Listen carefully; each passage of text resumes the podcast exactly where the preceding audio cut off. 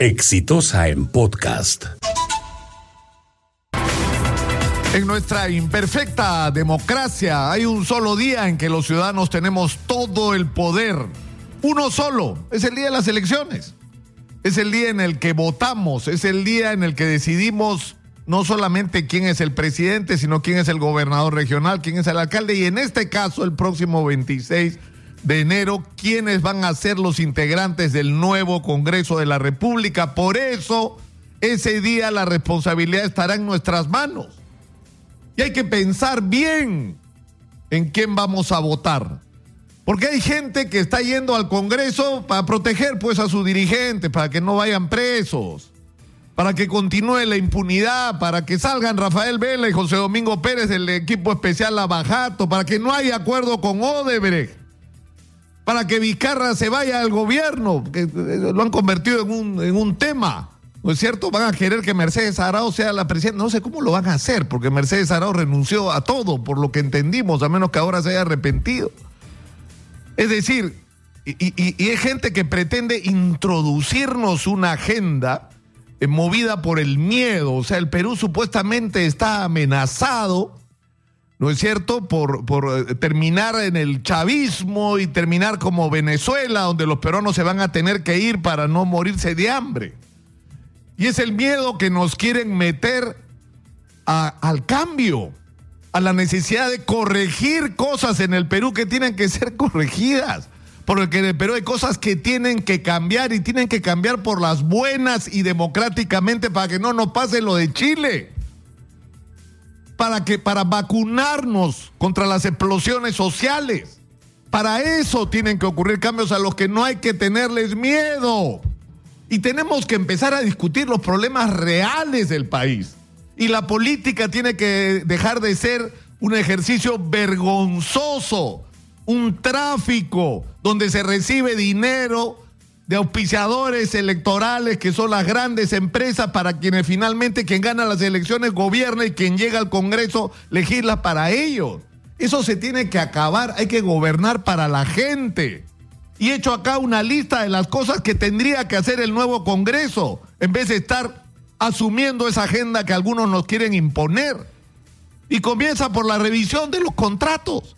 Es decir, no puede ser, y de todas las licitaciones que han estado manchadas por la corrupción, o sea, no basta con reparaciones civiles. Si una concesión fue entregada sobre la base de la corrupción, es irrita, es ilegítima, no podemos permitir que sea vigente. Por ejemplo, los peajes de Lima y las montones de concesiones que se han otorgado en todo el país. Es decir, es, inadmisible que, que podamos permitir que esto siga ocurriendo y eso tiene que ser discutido en el Congreso.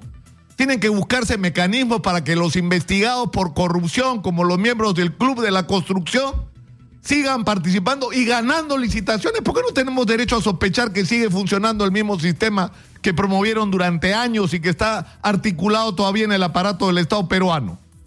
Tenemos que revisar el contrato del gas. En México, el presidente Andrés Manuel López Obrador nos recuerda cada vez que puede cómo nos están robando con el gas o el tema de, las concesiones mineras tiene que discutirse, es decir, todos los conflictos sociales que hay en relación al tema minero tienen solución y tienen solución si tenemos el coraje de cambiar las reglas de juego en cómo se explota el mineral en el Perú y cómo se le da participación o no a la gente que vive sobre los asentamientos humanos, en algunos casos por siglos, o que la explotación de ese recurso va a afectar de una manera muy seria su vida. Tienen que ser parte del negocio. No pueden ser los últimos en, entrar a la fiesta. Eso es inaceptable, eso también tiene que cambiar, tiene que cambiar las tarifas eléctricas. No puede ser que en el Perú los pobres paguen el doble de la energía que los ricos para que tres empresas se forren. O sea, los pobres subsidian a los ricos. No tiene sentido, es el mundo al revés y hay que tener coraje para hacer esos cambios. Hay que discutir un plan nacional de infraestructura, un plan nacional para la educación. Necesitamos una educación moderna.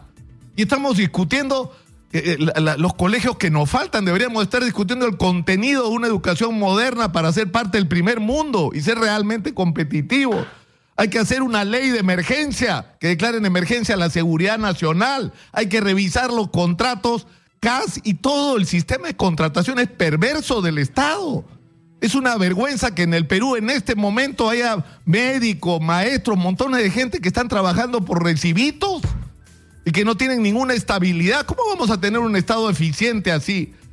Es decir, necesitamos que el Congreso discuta la enorme deuda que se tiene con los jubilados, la reforma del sistema de, las AFP para que sea realmente transparente y para que los 160 mil millones de soles, que son de todos los, los aportantes a las AFP, sirvan realmente para estimular la economía y no para forrar a un pequeño grupo de privilegiados que son los que están manejando el dinero de las AFP. Es decir, hay que eh, discutir el tema de las exoneraciones tributarias, el papel del Estado en la economía, por lo menos empezar esa discusión. Esta tiene que ser la agenda. Es decir, la agenda de los peruanos, de la gente.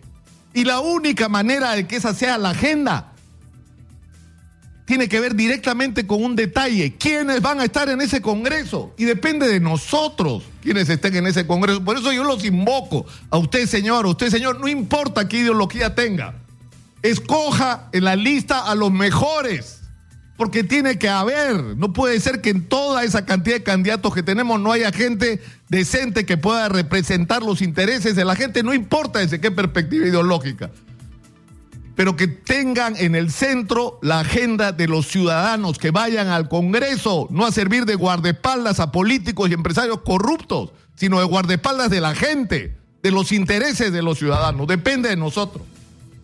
El 26 de enero el poder va a estar en nuestras manos. Nosotros tenemos la capacidad de decidir quiénes van a estar en ese Congreso.